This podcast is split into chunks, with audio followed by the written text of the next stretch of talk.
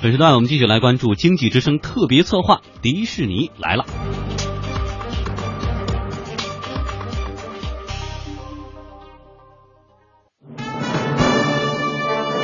迪士尼来了！二零一六六月十六号，上海迪士尼乐园正式开园。神奇的童话世界能否延续它的中国梦想？经济之声全天关注，迪士尼来了！迪士尼乐园开业吸引了全国各地无数游客前来捧场。那么这么多人，有两个问题非常关键啊：怎么吃，在哪儿住，这是大问题。嗯，据了解呢，目前园内有两大酒店，上海迪士尼乐园酒店每晚价格是一千六百五十元起，上海玩具总动员酒店是八百五十元起，而且都不包含服务费。而且这两家酒店整个六月份是已经完全没有空房了，七月份所剩下的客房也不太多。嗯，而与此同时呢，园区周边的酒店价格出现了上涨的情况。锦江都城酒店管理公司的市场部总监钱康说，他们也在根据实际的情况来调整价格。锦江之星在迪士尼三公里范围有三家店，现在十六号、十七号、十八号这段时间的房间已经都订满了，我们也在逐步调整价格，涨幅大概是百分之五十左右吧。据了解，目前锦江都城酒店管理有限公司旗下的锦江之星，在迪士尼乐园周边已经有超过十家酒店开业。距离迪士尼园区最近的锦江之星上海秀沿路地铁站酒店，坐落于迪士尼大道商圈中心地段，距离迪士尼乐园主出口不到五公里。从酒店步行。一百米即可以到达十一号地铁秀沿路站，那么坐地铁只需要两站就可以到达迪士尼乐园了。嗯，锦江都城的 COO 李宇凯表示说呢，为了吸引更多的游客，锦江系还在计划推出租车、迪士尼周边产品代售以及交通指引等配套的服务。还提供一个免费的一个轨道交通的一个指引。还有周边生活的一个指引，会提供酒店周边的一个餐饮娱乐商家的一个优惠券，也有周边的一个旅游的一个景点的一个介绍啊，还有指引啊这方面的。当然也是为了方便游客在住店期间嘛，除了去迪士尼之外呢，还会有更好吃好玩的来享受。因为很多协议公司的话，他会问起我们锦江是否有这种酒店住宿套餐，嗯他们也会有很多外地的同事啊、家属啊，希望到上海旅游，就是主要是。冲了迪士尼过来嘛，嗯，那也是比较希望就是能够我们有相关的打包套餐之类的。目前锦江都城旗下的连锁酒店包括锦江都城酒店、锦江之星酒店、金广快捷酒店和百时快捷酒店四大品牌。除了园区周边的酒店之外，锦江都城公司在上海轨道交通周边的酒店有六十多家，这些都可以受益于迪士尼乐园的开业。锦江之星品上上海新虹桥店的酒店销售经理朱岭说：“他们除了提供与迪士尼乐园相关的服务，还提供上海其他景区的餐饮、旅游和交通等服务信息。第一个，我们在我们的网站 APP 都推出了呃迪士尼的预订专区，客人不但可以预订我们的酒店，同时可以预订我们的门票。”啊，我们也是直接通过锦江的旅游接驳到这个迪士尼的票的销售系统里面的。那么其次呢，我们在房型的比例的分割，呃，锦江之星比较多的是商务房，那么它本身就是提供一大床一小床，那么比较适合家庭出游。那么我们在最近几年的酒店，更加多的设置一些两个大床房的，那么也是应应对了一些带老人或者。多孩子的家庭，这种产品层面，那么包括我们的小商品也也会有一些迪士尼授权的商品。嗯，其实现在客人对于酒店的要求也是越来越高，不是简单的去了酒店洗澡就直接睡觉了，有的可能还愿意去游一会儿泳啊，做健健一会儿身啊，或者他需要酒店有不同的主题来满足不同的需求。呃，和睦，您平时选酒店的时候，哪些因素是你觉得确定这家酒店比较关键？呃，首先是位置嘛，那就是这个 location 对对，呃，这要离比如说景点比较近，或者是离你出差的办办公的公务的这个地点都要比较近，少折腾。所以有的时候我我查不到，就比如说我所在的那个街道上没有锦江之星，我感觉都挺遗憾的，就觉得他们布点不是那么特别紧密。呃，另外一个呢，就是我觉得锦江之星最大的好处就是它给你的这个预期非常稳定，就是你基本上知道说我。今天晚上要住到锦江之星，你都可以想象到他那个房间的设置是什么样子的，然后第二天的早餐大概有哪些内容，因为它是标准化的。对对对，非常非常标准化。我觉得有的时候出门吧，这种稳定的预期还是挺好的。嗯，哎，其实说到这个去迪士尼，大家可能会有两种选择，一种人会觉得，啊，我既然是主要去迪士尼玩嘛，所以是不是我这个酒店可以相对选的这个价位便宜一些，条件可以稍微差一些，匀出来。点钱去玩对，但是另外有的人就觉得，既然我要出来，那么可能我就要住在迪士尼里面的酒店，或者是起码是周边的这样一些酒店。对于这种选择，您有什么样的建议？对，我觉得这个性价比啊，就是每个人他会标准不一样。呃，但是对于一个酒店来说，我觉得，呃，这个，呃，它不再是提供一个特别简单的一个住宿的服务，比如说，它应该是诸多，比如说餐饮呐、交通啊、出行啊、景点啊，甚至娱乐的一个连接。点，实际上你在出门的时候，你是把这些通盘进行考虑的，对吗？它的位置，然后它的价位，包括它出行它的距离有多少，然后在这个过程当中我用多少交通的费用，然后我在这个酒店所享受到的其他的服务，那么我把它综合起来，呃，作为一个呃通盘的东西来去想说，哦，我在这里应该花多少钱，花多少钱是超值的。有的时候贵并不意味着是说，呃，它提供的服务就是就是特别好的，但是。有的时候便宜，你没准还能够享受到更超值的服务。而且呢，我比如说我个人如果是迪士尼的乐园这样的一个游客，我如果要选择酒店的时候，这酒店想跟迪士尼沾边，未必是他把房间里边布置的或者大厅里一定要有迪士尼元素，不一定是这个客人或者游客需要的。如果他明确说我提供前往酒店的往返的车辆是免费的，或者说我提供有付费这种代排队服务等等的，我是打个比方啊，就是。真的解决大家的痛点，对，可能能真的抓住消费者的心。对，应该是这样子的。而且呢，我觉得，呃，锦江之星做的特别好的地方，就是它真的是让你感到住在酒店里是非常舒适的，你是在这里能够彻底的休息的，嗯，而不会受到其他因素的干扰。大家白天玩了一天了哈，其实晚上不简简单单的是睡觉。这个过程当中，怎么能够让你的这个整个的旅程当中，在休息的这个环节上也能够锦上添花，这很重要。用户体验。迪士尼来了！二零一六六月十六号，上海迪士尼乐园正式开园。神奇的童话世界能否延续它的中国梦想？经济之声全天关注，迪士尼来了。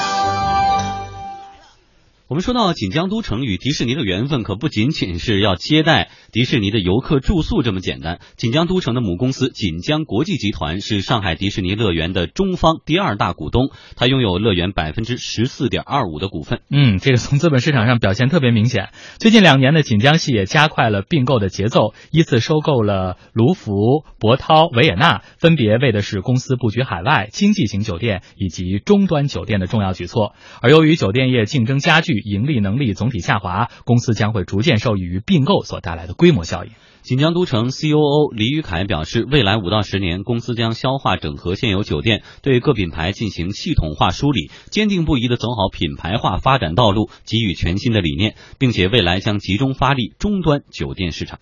业内人士认为，酒店业下一个爆发点正在中档酒店和精品酒店，讲究舒适、个性和性价比。只有回归大众消费，回归理性消费，走亲民化的道路，酒店业才能够有长远的发展。而在过去的这几年呢，国内的各大酒店集团也纷纷发力中档酒店，锦江都城当然也不例外。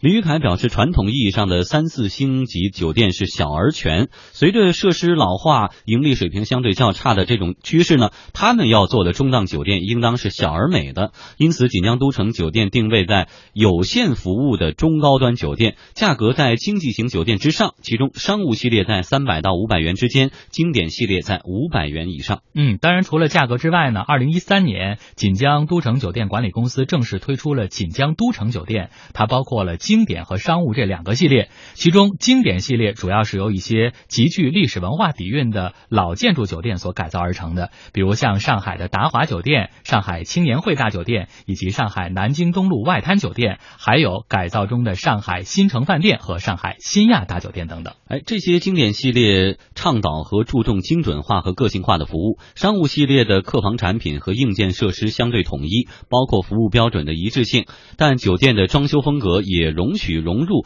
当地的文化特色，比如二十一家时尚旅酒店。和在闵行区开出的第一家标准店——锦江都城上海闵行饭饭店。而从客房的角度来说呢，这些达到了四星级甚至是五星级的酒店的级别，在功能上它不像高星级酒店那样是全服务的，而是推崇有限而精准化的服务模式。比如免去了星级酒店的这些游泳池啊，还有 SPA 这样一些设施，而是把这些成本节省下来，让消费者用比较低的房价就能够感受到类似于五星级的客房服务。哎，这其实是原来把打包的服务，现在都想做一个拆分。你像我们去住五星级酒店为什么贵？呃。客房里边的布置和设施，这是一方面；另外一方面，它又有大量的费用去维护着泳池啊，维护着健身房等等。但这些呢，不是所有的人进了酒店都要用的，他可能去了只是睡觉。所以对于这部分客人来说，我有没有可能，呃，这部分钱我不掏，泳池的钱我不掏，但是呢，客房里的设施稍微好一点。所以就像锦江这次想打造的这样，把那些不重大而全的东西去掉，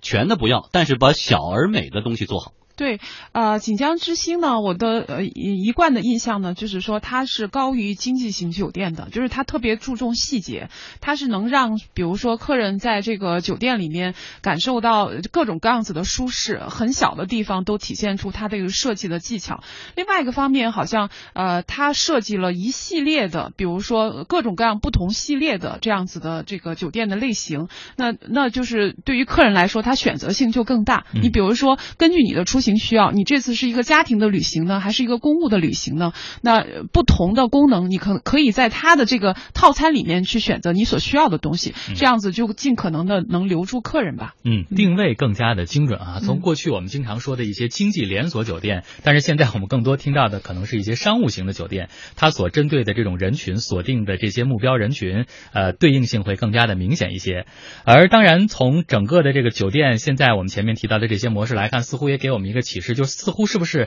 也在往向我们用航空来打个例，举个比方的例子，就是过去航空公司可能更多的像以这四大航为主，而现在更多的廉价航空的出现，我把很多的这样一些其他的服务，比如说行李托运的服务，我给你单门的分门别类的去明码标价，大家如果有这个需求去选择，没有这个需求是。不需要付这个费用的。对，接下来这种趋势是不是还会在整个的这个酒店业继续比如说我住过一个酒店，我自己印象很深刻。他就是说，你订房间的时候，如果选择酒店内部的四小件，拖鞋呀。这个牙刷啊，还有这个一次性的肥皂，这个洗发水、沐浴露的，就呃这个加二十块钱。你如果用自己的话，我们不给你提供，你可以少二十块钱。嗯，正好我自己又用不惯它里边的那些洗发水、沐浴露，所以我就觉得这样挺好啊。原来我以前其实我虽然不用，但是这个钱我是掏了呗。嗯，对，呃，现在对于整个的就是传统的酒店行业来说，他们的最大的竞争对手就是现在起来的这个民宿，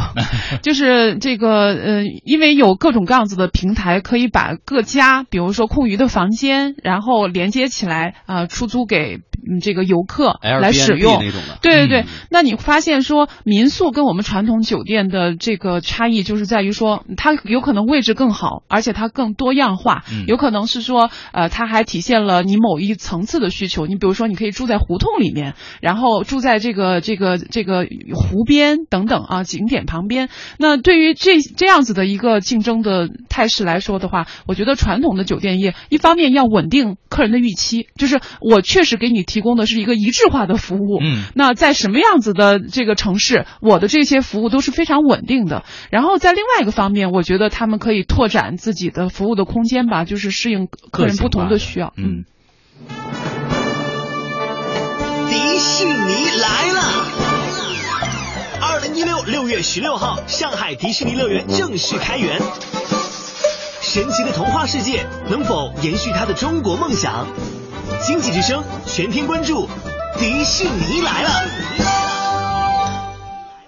嗯，迪士尼来了。有分析认为呢，从过往的经验来看呀，迪士尼在开园之后，周边地区的酒店业会迎来一个新的增长，而锦江都城在华东地区深耕多年，将会是迪士尼效应最大的受益者。锦江都城酒店管理公司 CEO 于萌认为，不能只关注迪士尼乐园开业可能给自己带来什么好处，更需要关注的是迪士尼对服务业的启示。服务是需要被设计的，未来好的服务必须着眼于精神层面的交流和体验。其实我们看到迪士尼的服务很细致，它从你入园到每一个项目，它整个流程你可以感觉到它是都是被精心设计的。那整个上海，不管是酒店的服务业，还是交通的服务业，还是这个餐饮的服务业，其实我们还是停留在比较粗放的这个经验管理的这个习惯思维的这种模态下模式下。所以，更多的我们以后怎么来设计服务？不管你是用艺术的这种方式来设计，还是用快捷的方式来设计，还是用千禧一代喜欢的方式来设计，我感觉服务是要被设计的，不单单是提供一个服务的内容，更多的是一种在情感上的交流，一种环境上的氛围上的布置。所以，我们讲以后的服务可能最差的。就是功能性的服务，但是比较好的可能会上升到精神上的服务。人跟人之间大家的交流，可能有时候就是一个眼神，可能就是一个肢体语言，可能就能够体会到你的服务是很好的，而不是说我围着你转，给你倒水，给你端茶，那就是好服务，并不是。所以以后的消费者这种对消费服务的优良差评价体验的。是一种精神层面的。嗯，于蒙还表示呢，酒店行业从业者未来最大的挑战在于要针对不同的市场环境和不同的客户群体进行创新服务。对酒店行业来说，所有的品牌其实都面临着如何面对市场、顾客消费、市场这个环境，包括政府的主导，你如何来对自己的产品服务进行创新？这是每一个品牌都已经面临的最大的问题。可能消费者现在感觉就是说，住很多的酒店，不管是五星的还是金星，它其实只是在奢华和简易的程度上的差别，很多上很多在服务的内容上没有太大差别，功能上也没有太大差别。所以未来在这方面能不能创新，能不能有更适合未来消费者、未来商务人士、未来旅游者？这种消费的习惯，或者引导他们去消费的，这个我感觉是交给酒店人的一项非常艰巨的任务，也是非常具有挑战的任务。锦江都城酒店管理公司 CEO 于萌还进一步指出，不仅是酒店业，上海的各行各业都会因为迪士尼的到来发生改变，甚至对上海政府管理水平、服务行业的品质都会有所推动。在大的上海这个环境里边，可能各行各业都会围绕着迪士尼，围绕着上海这个国际大都市来做调整。比如说，金融业、现代服务业、IT、酒店预订、旅游产品的预订，包括出行车辆的预订，可能都会有很大的变化。所以，我想未来上海不光是迪士尼给上海会带来一些。经济指数上的一些变化，更大的可能对整个上海政府管理、这个服务业的服务素质的提升、整个上海形象的提升，都会是有一个积极的作用。嗯，的确，这也可能是商家、游客，包括政府管理部门之间的一种互动。那么，随着这种互动的逐步深入，我们也期待着更加良性啊，更加的人性化。好，这一时段的话题我们先说到这里。